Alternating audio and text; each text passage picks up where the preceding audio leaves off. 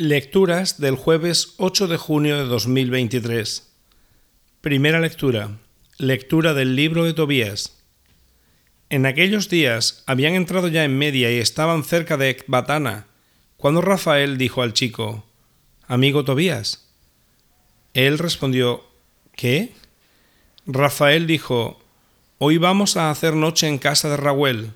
Es pariente tuyo y tiene una hija llamada Sara. Al llegar a Ecbatana, le dijo Tobías, Amigo Azarías, llévame derecho a casa de nuestro pariente Raguel. El ángel lo llevó a casa de Raguel. Lo encontraron sentado a la puerta del patio.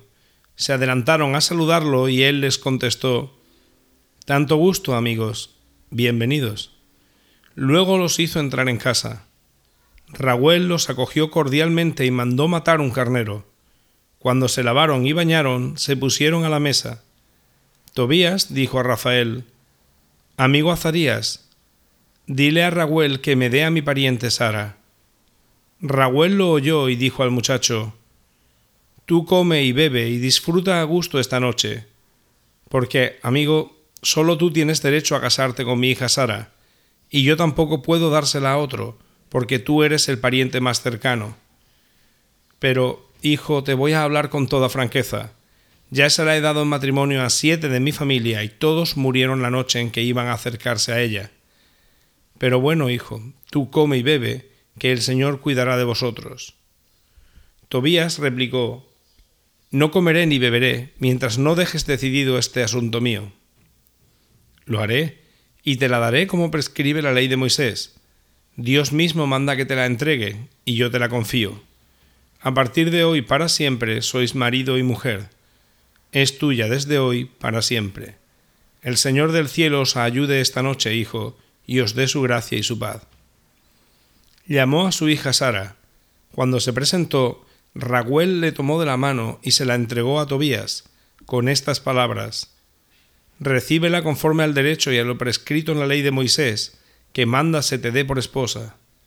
Tómala y llévala enhorabuena a casa de tu padre que el Dios del cielo os dé paz y bienestar. Luego llamó a la madre, mandó traer papel y escribió el acta del matrimonio, que se la entregaba como esposa conforme a lo prescrito en la ley de Moisés. Después empezaron a cenar. Raguel llamó a su mujer Edna y le dijo Mujer, prepara la otra habitación y llévala allí. Edna se fue a arreglar la habitación que le había dicho su marido llevó allí a su hija y lloró por ella. Luego, enjugándose las lágrimas, le dijo Ánimo, hija, que el Dios del cielo cambie tu tristeza en gozo. Ánimo, hija. Y salió. Cuando Raguel y Edna salieron, cerraron la puerta de la habitación. Tobías se levantó de la cama y dijo a Sara Mujer, levántate, vamos a rezar, pidiendo a nuestro Señor que tenga misericordia de nosotros y nos proteja se levantó y empezaron a rezar, pidiendo a Dios que los protegiera. Rezó así. Bendito eres, Dios de nuestros padres, y bendito tu nombre por los siglos de los siglos. Que te bendigan el cielo y todas tus criaturas por los siglos. Tú creaste a Adán, y como ayuda y apoyo creaste a su mujer, Eva. De los dos nació la raza humana. Tú dijiste, no está bien que el hombre esté solo, voy a hacerle a alguien como él que lo ayude. Si yo me caso con esta prima mía, no busco satisfacer mi pasión, sino que procedo lealmente. Dígnate apiadarte de ella y de mí, y haznos llegar juntos a la vejez. Los dos dijeron, Amén, amén, y durmieron aquella noche. Palabra de Dios. Salmo responsorial. Dichosos los que temen al Señor. Dichosos los que temen al Señor. Dichoso el que teme al Señor y sigue sus caminos. Comerás del fruto de tu trabajo, serás dichoso, te irá bien.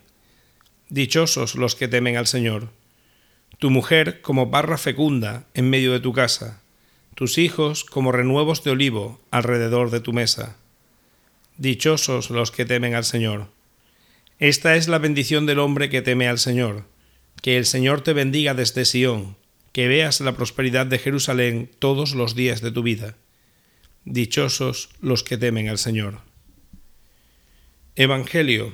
Lectura del Santo Evangelio según San Marcos.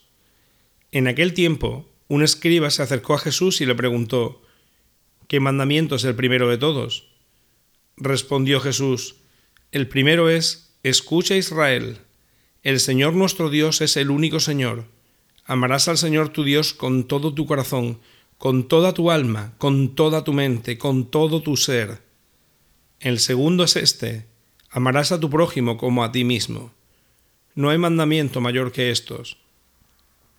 El escriba replicó, Muy bien, maestro, tienes razón cuando dices que el Señor es uno solo y no hay otro fuera de él, y que amarlo con todo el corazón, con todo el entendimiento y con todo el ser, y amar al prójimo como a uno mismo, vale más que todos los holocaustos y sacrificios. Jesús, viendo que había respondido sensatamente, le dijo, No estás lejos del reino de Dios y nadie se atrevió a hacerle más preguntas. Palabra del Señor.